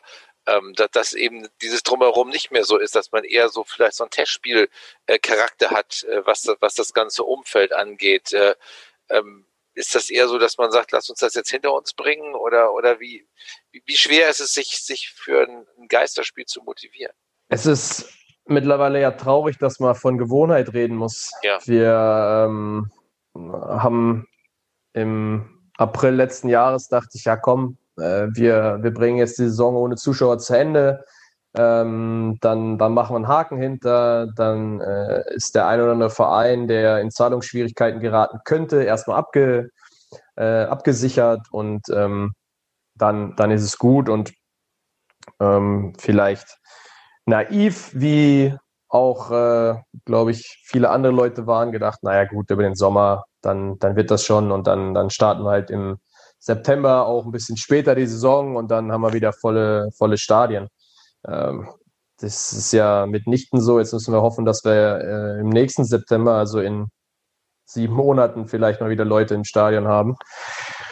Und klar ist es, ist es ein Thema, weil ähm, das, das, was du teilweise vorher hattest, ähm, die anderthalb Stunden vor Anpfiff, wenn du mit dem Bus angekommen bist im Stadion, ähm, du hast auf dem Weg schon äh, die Fans gesehen mit Charles vor den, vor den Kneipen. Äh, überall, überall war was los, insbesondere natürlich auch bei uns im Viertel. Und ähm, klar, das, das, das fehlt komplett und mutet teilweise sehr, sehr surreal an, wenn du dann in großen Arenen spielst und da ist einfach nichts los. Da sind ein paar Ordner, da sind ein paar Kameras. Ähm, und ich kann mich noch an, ich glaube, das allererste Geisterspiel erinnern, äh, was wir gegen Nürnberg 1-0 gewonnen haben, wo wir am Ende durch die rote Karte viel Ballbesitz hatten und, und ich habe irgendwann so, ich weiß gar nicht, ob es eine Verletzungspause war, aber guckte mich so um und dachte so, hm, wenn jetzt kein Zuschauer bei Sky gerade auf Sport 3 oder was geschaltet hat, dann sieht dieses Spiel eigentlich quasi niemand. Und ähm, ja, das, das, das macht's, das macht's surreal, das macht's komisch. Du gehst nach dem Spiel äh, einfach in die Kabine, du springst kurz unter die Dusche, fährst nach Hause, als wenn mehr oder weniger nichts gewesen wäre. Und natürlich sind das keine Zustände, die man sich als Gewohnheit wünscht. Und nichtsdestotrotz muss man, muss man damit irgendwie, irgendwie dealen und irgendwie umgehen können. Ähm, jede der beiden Mannschaften als Team für sich, aber natürlich auch jeder, jeder Einzelne, weil ich glaube, da sind die Spieler auch alle unterschiedlich. Der eine oder andere braucht es viel mehr als andere von den Rängen. Äh, es gibt sogar einige Spieler, denen es vielleicht wiederum zugutekommt, weil sie weniger Druck verspüren, weil sie vielleicht einfach freier spielen können. Ähm, das, das will ich gar nicht mehr ausschließen. Aber ich glaube, für, für den Fußball als solches ist es, ist es einfach nicht, es ist einfach nicht, nicht gut, es ist nicht echt. Und ähm, genauso verhält sich natürlich auch bei allen anderen Sportarten, die im Moment ohne Zuschauer stattfinden. Ja, kann ich nachvollziehen. Ich mache ja auch viel Basketball und du hörst das Quietschen der Turnschuhe ja. im Unterricht früher. Das ist schon echt abgefahren. Ähm, aber am Ende muss man ja froh sein, dass man überhaupt spielen kann. Ne? Das ist ja auch ein Privileg, das ihr habt als Spieler, als Fußballer. Ähm, du bist Mitglied in der Taskforce Zukunft Profifußball. Wie siehst du gerade die moralische Darbietung von Vereinen, Verbänden, Funktionären? Wie stellt sich der Fußball in deinen Augen gerade dar, um es mal aufs große Ganze runterzubrechen? Ja, es ist, es ist ein sehr, sehr schwieriges Thema, ähm, weil es, es zwei Seiten in der Regel gibt und, und, und die Argumente beider Seiten sind durchaus immer recht schlüssig. Also egal, ob du sagst, ja, mein Gott, äh, die ganzen Tests und die Blase und das funktioniert doch und wir können doch spielen und ähm, wir äh, verbreiten das, das Virus dadurch nicht oder erhöhen nicht die Gefahr. Ähm, ja, also ich glaube, da, da gibt es jetzt auch wenig Argumente zu sagen, nee, das, äh, das stimmt nicht. Und ähm, ja, auf der anderen Seite natürlich äh, hast, du, hast du andere Leute, die sagen, naja, aber äh, wir, wir können es uns eben nicht erlauben, die, diese ganzen Tests zu bezahlen. So, und selbst wenn, dürfen wir auch jetzt nicht ins Fitnessstudio gehen, wir dürften nicht äh, anderweitig unseren, unseren Sport ausüben, teilweise nicht mal als unseren Beruf. Und ähm, deswegen ist die Argumentation wiederum auch zu verstehen. Und ich glaube, womit was man jetzt auch sieht, ähm, womit man sich, glaube ich, keinen Gefallen getan hat, sind, äh, sind einfach die internationalen Wettbewerbe. Und ähm, wenn dann äh, Leipzig ein Heimspiel in Budapest hat, ähm, ja, ist dann tatsächlich so die Frage, ob das, ähm, ob das das ist, was am Ende ja auch, auch wirklich den, ich will jetzt nicht von verdienten Sieger des Turniers dann, dann äh, Zeit sprechen, sondern es, es mutet ja schon sehr, sehr komisch an, dass du äh, eine, eine Mannschaft hast, natürlich getestet aus, aus Liverpool, aus einem Mutationsgebiet, dass die dann nach, nach Ungarn fliegen. Du hast eine Mannschaft natürlich auch getestet aus Deutschland, die dann auch nach Ungarn fliegen, die sich alle in Ungarn treffen. Äh, diverse TV-Stationen, diverse Leute drumherum, die auch alle dann nach Ungarn kommen. Äh, es, es, es, ist alles, es ist alles schwer zu erklären. Und noch schwerer, glaube ich, sind dann Testspiele von äh, Nationalmannschaften zu erklären, die ähm, ja, wo dann, ich nenne jetzt mal irgendwelche, irgendwelche Beispiele zu nennen, wo dann Armenien gegen, gegen Montenegro in Griechenland spielt. Ähm, ja, ich glaube, das, das kannst du, das kannst du niemandem irgendwie verkaufen. Da, da muss man auch ehrlich sein. Ähm, ich glaube, da bei dem eh schon engen Spielplan hätte man sich ähm, zumindest die Testspiele komplett zu, äh, zu streichen, hätte man sich, glaube ich, keinen Ast aus der Krone äh, gebrochen.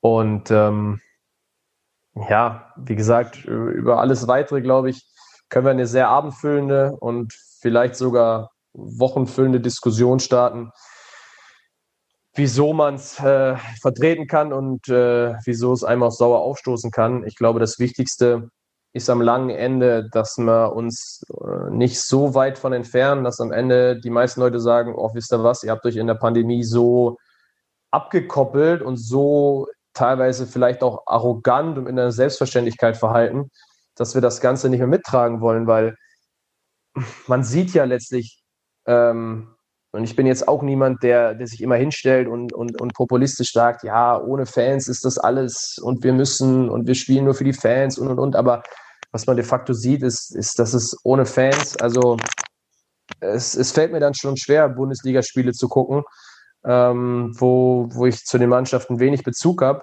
weil einfach es fehlt einfach viel und ähm, ich glaube, das ähm, will auf, auf lange Sicht keiner. Und sobald dann wieder die Möglichkeit da ist, dass Zuschauer ins Stadion können, dass meinetwegen auch alle rein können, dann wollen wir natürlich auch, dass alle oder zumindest so viele, wie es auch vorher waren, idealerweise sogar noch mehr, ähm, dann kommen. Und da müssen wir ja hier und da einfach Fingerspitzengefühl äh, zeigen und uns in, in dem einen oder anderen Thema auch mal demütig verhalten. Auch, wie gesagt, wenn es aus der Argumentation ähm, immer in gewisser Art und Weise sinnvoll ist, ähm, ist es trotzdem natürlich, du hast es gesagt, es ist ein, es ist ein Privileg, ähm, hier selbstverständlich dem, dem Training nachzugehen, den Spielen nachzugehen und ähm, da muss man, da muss man einfach vorsichtig sein.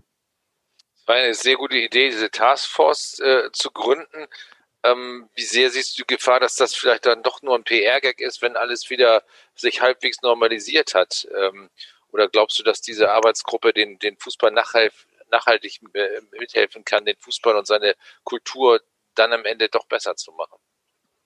Ja, ich glaube, die Taskforce an sich ähm, natürlich auch zum jetzigen Zeitpunkt war, war sehr passend, keine Frage. Ähm, ich glaube, grundsätzlich ist eine Zusammenkunft von sehr viel verschiedenen Leuten aus sehr verschiedenen unterschiedlichen Kreisen ähm, sinnvoll, auch um einen, einen, Status quo zu betrachten und ähm, da einfach mal sich verschiedene Meinungen, verschiedene Perspektiven einzuholen, wo denn der Fußball gerade steht.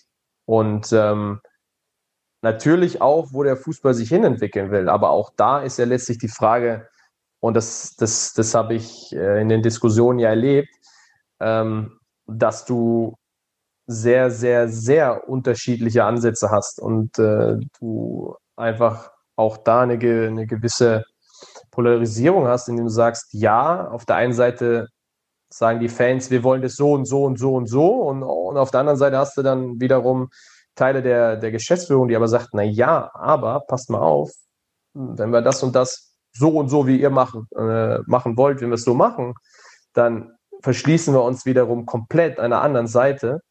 Und ähm, da sind wir aber wiederum eher auf dem Wege, dass wir das für uns als Verein als sehr sinnvoll erachten. Und so musst du dann auch überlegen, okay, wie kriege ich das Ganze denn zusammen? So, die Fans sagen, uns gehört der Fußball. Ähm, dann sagen die Vereine, ja, gut, aber mittlerweile sind wir natürlich noch Vereine, aber äh, schaut euch Umsatz an, schaut euch ähm, die Anzahl an äh, Mitarbeitern an. Also wir sind, wir sind im Grunde ja, mittelständische Unternehmen teilweise geworden. Und dann hast du auch noch auf der anderen Seite die Spieler, die auch sagen, ja Leute, aber er ist ja schön und gut, nur, also wenn wir gar nicht spielen, dann spielt auch niemand. So. Und das Ganze unter einen Hut zu verbringen und wirklich zu sagen, okay, wir leiten daraus die und die und die und die Handlungsmaßnahme ab, war auch in der Kürze der Zeit gar nicht möglich. Du konntest das, was letztlich passiert ist, Leitplanken, Handlungsempfehlungen fürs, fürs Präsidium setzen. Und nichtsdestotrotz, glaube ich, war es sinnvoll, um sich einfach mal abzustecken, was vielleicht gut ist, was nicht so gut ist, was der Meinung vieler vielleicht auch absolut schlecht ist, um dann eine gewisse Vision zu entwickeln, wie sollte denn der Fußball aussehen, wie ist die Idealvorstellung und wie ist der Weg dann dahin und kann man nicht vielleicht sogar auch von beiden Ansätzen was zusammenpacken und ähm, daraus was Gutes machen. Wie du aber auch sagst, muss das Ganze äh, jetzt, wo dann die Handlungsempfehlungen, die Leitplanken gegeben sind, natürlich mit Leben gefüllt werden und du musst jetzt sagen, wir brauchen ähm, gewisse Kommissionen, wir brauchen gewisse äh, Aufgaben, die von Gruppen übernommen werden, von Arbeitsgruppen, die weiter Themen angehen, intensivieren, ausarbeiten, um dann da noch genauer und präzise zu werden. Ich finde, während der ersten Welle gab es ja erst die große Kritik, die bösen Fußballer dürfen ihren Job ausüben, andere nicht. Dann fand ich, gab es eine gewisse Akzeptanz, weil man gesehen hat, ihr seid ein Berufszweig, die Bubble klappt, ähm, die Infektionszahlen beim Fußball waren ja auch nicht besonders hoch. Zuletzt hatte ich aber das Gefühl, dass diese Akzeptanz wieder so ein bisschen schwindet. Ich meine, du hast einen Karl-Heinz Rummenigge, der sagt, irgendwie Fußballer sollen sich früher impfen lassen, damit sie Vorbilder sind. Macht sich der Fußball das Leben nicht auch manchmal echt selbst schwer durch genau solche Aktionen? Oder Club-WM in Katar mit Thomas Müller, Corona. Ähm, ist, macht ihr euch das Leben manchmal selbst schwer? Ja. ja, mit Sicherheit. Ich glaube, äh, ich glaube, dass das einige Aussagen und das reicht ja ein, es reichen ja ein, zwei, drei Aussagen, die ähm, die Stimmung kippen lassen. Es, es, müssen ja gar nicht 20 Spieler äh, pro Mannschaft äh, durchdrehen und, und positiv getestet werden. Ähm, es, es reichen ja teilweise nur in Anführungszeichen Aussagen über eventuelle Ereignisse oder eventuelle Vorgehensweisen, die das Ganze wieder zum ja, nicht zum Einstürzen, aber doch äh, wieder in eine, in eine, gewisse negative Bahn lenken. Und ähm, ich habe neulich noch, ich, ich weiß jetzt nicht mehr von wem das Zitat war, aber gelesen, dass ähm, auf jeden Fall, ich glaube, ich bin nicht sicher, ob es Minister war oder, oder auf jeden Fall aus der politischen ähm, Richtung, dass äh, er sich damals nie vorgestellt hätte, dass die Bubble Ende letzte Saison funktioniert, so wie sie funktioniert hat. So, was ja in gewisser Weise ein Kompliment insofern war, als dass das meiste zu dem Zeitpunkt noch geöffnet war für in Anführungszeichen Nicht-Fußballer.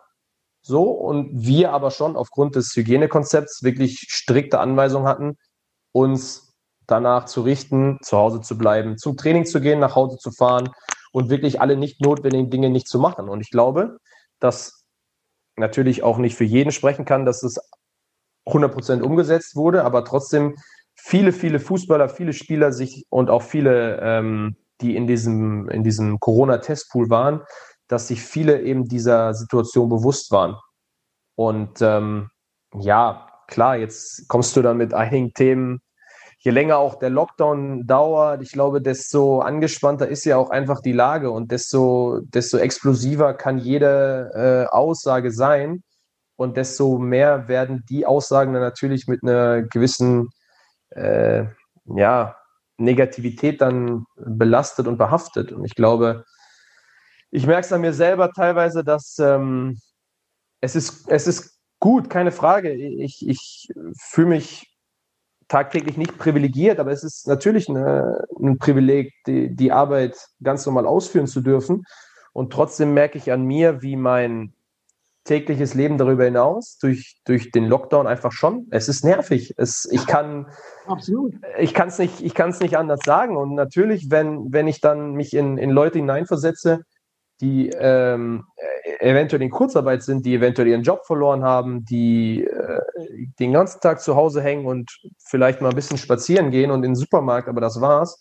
Und dann gewisse Aussagen lesen, die dann natürlich auch, ja, wie soll man es sagen, ähm, die für viel Zündstoff einfach sorgen, dass die dann entsprechend so interpretiert werden und ähm, auch da diese, diese, um das von dir aufzugreifen, die äh, Vorbildfunktion einer, eines Impfenlassens, da sind wir wieder genau bei diesem Thema der, der zwei Seiten. Ich kann sagen, hey, ja, auf der einen Seite natürlich super, wenn ähm, die, ähm, wie, wie soll man sagen, wenn das, äh, ja, sich impfen lassen, dass die Leute sehen, ah, das ist ja sicher, das mache ich jetzt auch. Genau, wenn, wenn generell in der Bevölkerung, wenn du sagst, na, 50 Prozent sind sehr skeptisch, ähm, dann hast du irgendwie 10 Prozent, die unentschlossen sind und 40 Prozent sagen ja.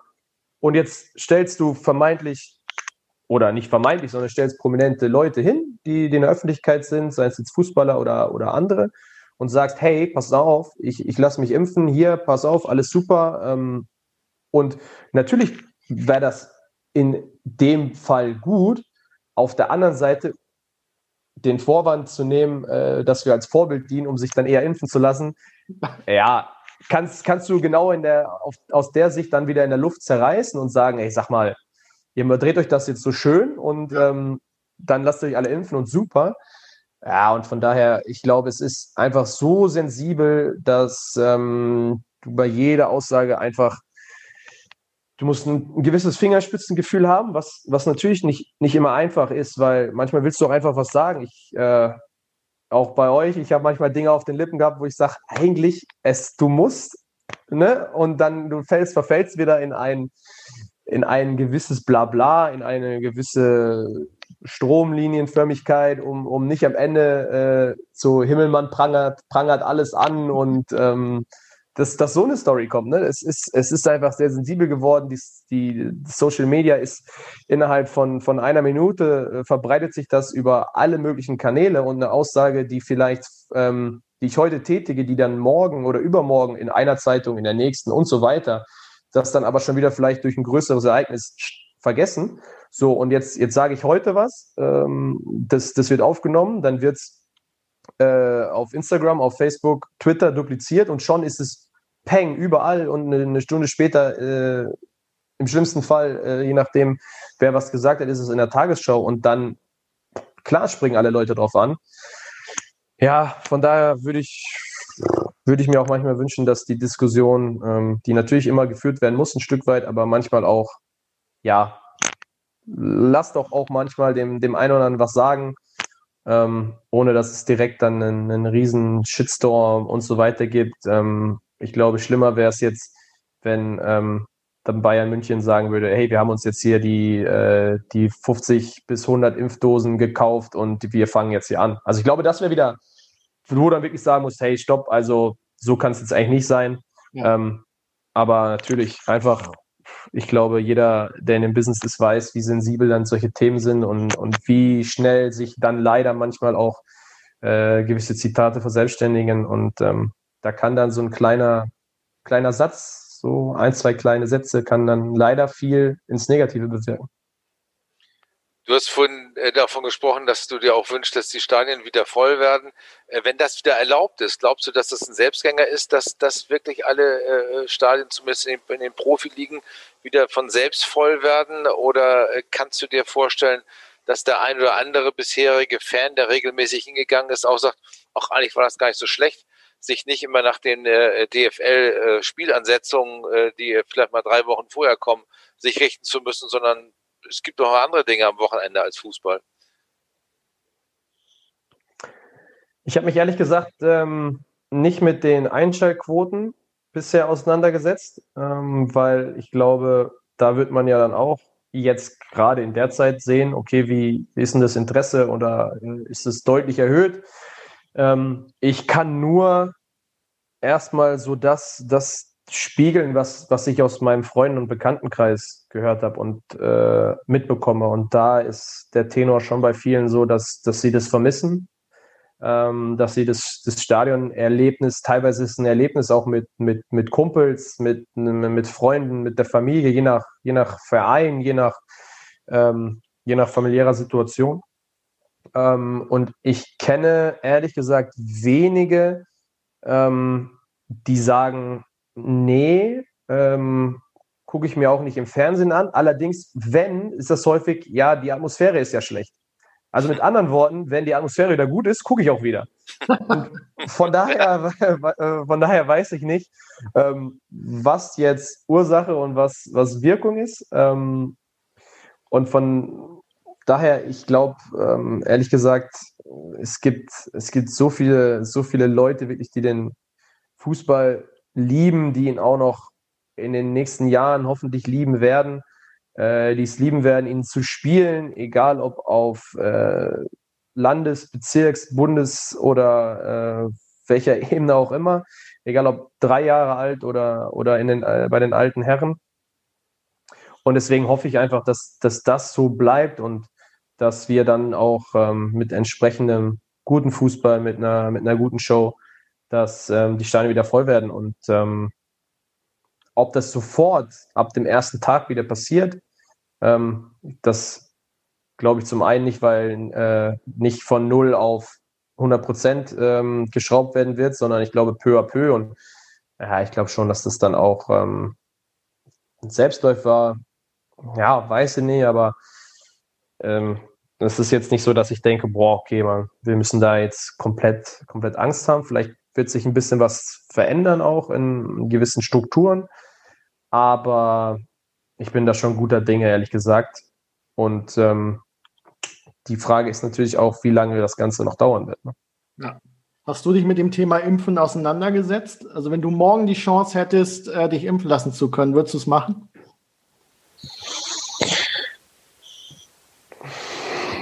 Puh, ähm, ich muss dazu sagen, ähm, die Entscheidung mit Eupen habe ich relativ schnell gefällt. Allerdings sonst ähm, könnt ihr euch gerne mal in meinem Freundeskreis umhören. Äh, brauche ich, brauch ich meistens ein bisschen länger, um äh, vor allen Dingen tiefgreifende Entscheidungen zu treffen. Äh, deswegen wäre ich wahrscheinlich komplett überfordert, wenn ich mich jetzt ähm, zu einem Ja oder zu einem Nein hinreißen lassen müsste. Ähm, die, welchen Impfstoff bietest du mir denn an, ist die Frage. ist das, ist das was Vernünftiges oder? ja, kein, den ich selbst im Keller zusammen. Ja, ja, nee. Ähm, also wenn man dir jetzt den, weiß ich nicht, BioNTech Pfizer äh, geben würde, der ja sehr, sehr gut bisher ankommt, ähm, ich würde jetzt nicht AstraZeneca andrehen. Nein, also der ist ja auch sicher, sagen ja Experten, also da muss man ja sehr vorsichtig sein. Ähm, es ist wirklich eine interessante Frage, mit der man sich natürlich auch sehr intensiv auseinandersetzen muss, weil es ja einfach was Elementares ist. Ja, ich glaube, die, die, die Frage ist, die Frage ist, ähm, äh, also an welcher Stelle bist, bist du jetzt derjenige, der, der es bekommt, weil es gerade alle bekommen? Also hast du beispielsweise äh, für alle Einwohner Deutschlands, die ähm, betroffen sind oder für alle, beziehungsweise was heißt betroffen, aber die, die entsprechenden Impfstoff vertragen können, hast du das gewährleistet und jeder muss jetzt einfach für sich selber entscheiden oder aber bist du jetzt in so einem Ding, wo ich jetzt sage, jetzt heute würde ich sagen, ganz ehrlich, ähm, ich bin jetzt gerade nicht derjenige, der eine Wichtigkeit besitzt, der geimpft werden muss. So, von daher äh, impft wirklich Leute, die, die ganz, ganz viel Kontakt haben ähm, in verschiedenen äh, medizinischen Bereichen, in ähm, äh, ja, allen Einrichtungen, wo du, wo du einfach viel mit, mit anderen Menschen zu tun hast, wo du dich wesentlich schneller infizieren kannst, ähm, als vermeintlich ich das, das könnte. Ähm, deswegen würde ich aus dem Grunde definitiv sagen, nein, da, da bin ich gerade nicht derjenige. Und wenn es allerdings anders ähm, ist und wir gehen davon aus, alle Leute sind ähm, nur selbst gerade da äh, eine Entscheidung zu treffen, weil es für alle den Impfstoff gibt, dann glaube ich, kommt man fast nicht drum herum, weil man ja auch äh, sich die, die Konsequenzen anguckt. Was ist, wenn ich nur noch geimpft gewisse Dinge machen darf, wenn ich nur noch geimpft fliegen darf, wenn ich nur noch geimpft in äh, Veranstaltungssäle komme, in Kinos, äh, in Museen. Wer, wer, wer, weiß das schon, was das nach sich zieht? Und ich glaube, ähm, dann würdest du dich mit einem Nein zum Impfen in den persönlichen Lockdown begeben, weil äh, du dann keine Möglichkeiten mehr hättest, diese, ja, wenn man dann von indirekter Impfpflicht reden wollte, ja. käme das auf sowas hinaus. Von daher glaube ich, ähm, ist es blöd, dass man da nicht drum herum kommt, aber ähm, letztlich wird es dann, wird's dann ja fast so sein. Ähm, ja, ich hätte gehofft, dass, ich, dass, dass wir nicht dahin kommen, dass wir uns diese Frage stellen müssen. Aber ähm, heute erst wieder gelesen, dass äh, die Zahlen ja doch wieder hochgehen, anstatt äh, weiter runterzugehen. Das ist natürlich auch nicht unbedingt eine gute, gute Nachricht. Nachdem wir jetzt alle Hobby-Virologen waren und der Gesundheitsminister Himmelmann gesprochen hat, müssen wir zum Abschluss müssen wir noch eine kleine Wette ja abschließen. Nachdem wir die letzte Chance auf eine Wette äh, quasi äh, ausgeschlagen haben, ähm, würde ich die Wette aufstellen, dass du über den Sommer hinaus weiter im Ausland tätig sein wirst. Hättest du dagegen? Um also wenn du, wenn, wenn, also wenn du das vorschlägst, dann, also wenn ich jetzt nicht dagegen wette, dann haben wir keine Wette. Ja, okay, was, was bietest du an? Boah. So, jetzt hau einen raus. Hättest du mir mal in der Vorbereitung sagen sollen, dass ich, äh, dass ich, eine Wette, dass ich eine Wette, dass ich eine Wette platzieren soll. Ähm, ja, jetzt wetten, dass, dass, dass du noch weiterhin äh, Journalist sein wirst in den nächsten, äh, zwei, in den nächsten zwei Jahren. Ähm, Hoffe. Ja, ich, ich ähm, äh, erzähl noch mal kurz, äh, sag mir noch mal deinen, deinen genauen Vorschlag. Du wettest, also, du wettest was? Ich wette, dass du über den 30.06., wenn dein Vertrag endet, auch weiterhin im Ausland sein wirst und nicht in einer der ersten drei deutschen Ligen spielen wirst.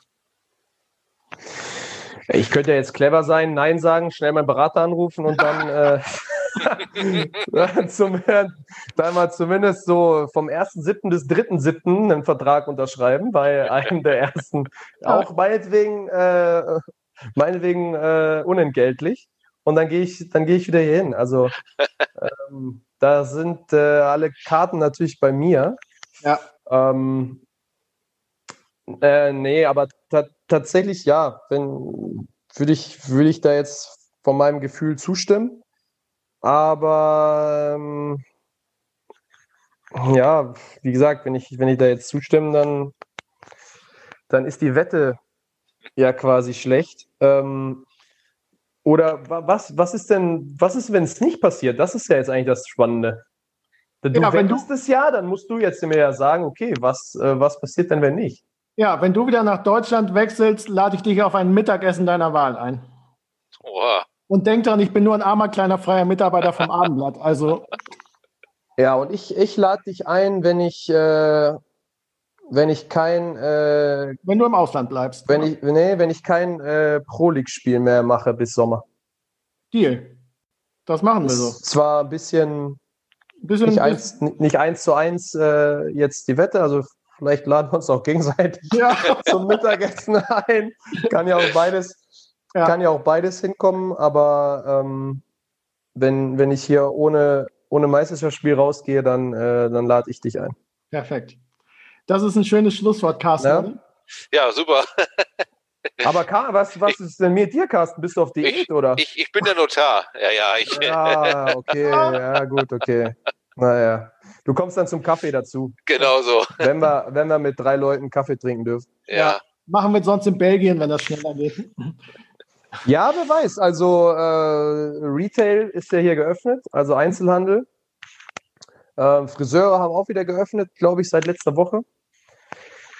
Muss ich auch zwingend wieder hin, ehrlich gesagt. Ähm, gut, dass man nur den, den Podcast hören und kein, kein Video äh, kein Vlog, kein Vlog machen. Ähm, und ansonsten, ja, der Rest, der Rest ist ähnlich. Die Kids dürfen sich hier auch bewegen, also Schulen und äh, Kitas haben geöffnet. Ich habe gerade noch beim Spaziergang hier unsere, unsere Jugend, äh, sehr, sehr klein, ich glaube U, was soll das gewesen sein, U8, U7 oder sowas, oder U10 vielleicht, die habe ich ähm, gerade auch noch alle auf dem Platz gesehen. Also was das angeht, ist es hier tatsächlich ein bisschen lockerer, aber der Rest, Restaurants, alles Takeaway noch leider. Das ist ein schönes Schlusswort, Robin. Vielen Dank für deine Offenheit, dass du dir die Zeit genommen hast, dass du unsere technischen Probleme so ein bisschen in Kauf genommen hast. Ja, das äh, gehört dann doch irgendwo dazu. Genau. Ihr habt ja noch, ihr habt ja noch nicht so viele Folgen gemacht. Ähm, wenn ihr dann irgendwann die hundertste habt, dann glaube ich, sollte das dann auch behoben haben und vielleicht habt ihr dann auch noch ein bisschen Budget für äh, Budget über, dass die, dass die technischen Voraussetzungen äh, besser sind. Ja, Robin, vielen Dank. Ja, vielen Dank. Sehr gerne. Ich Ganz danke großartig. euch. Ich danke Und- euch. Hat mich sehr gefreut, euch äh, mal wieder zu hören und äh, hat Spaß gemacht. Ja, und wir hören uns nächste Woche vor dem Stadtderby äh, gegen den HSV wieder. Und ja, bleibt gesund, bleibt negativ und habt eine schöne Restwoche und ein schönes Wochenende. Bis zum nächsten Mal und tschüss. Weitere Podcasts vom Hamburger Abendblatt finden Sie auf abendblatt.de slash podcast.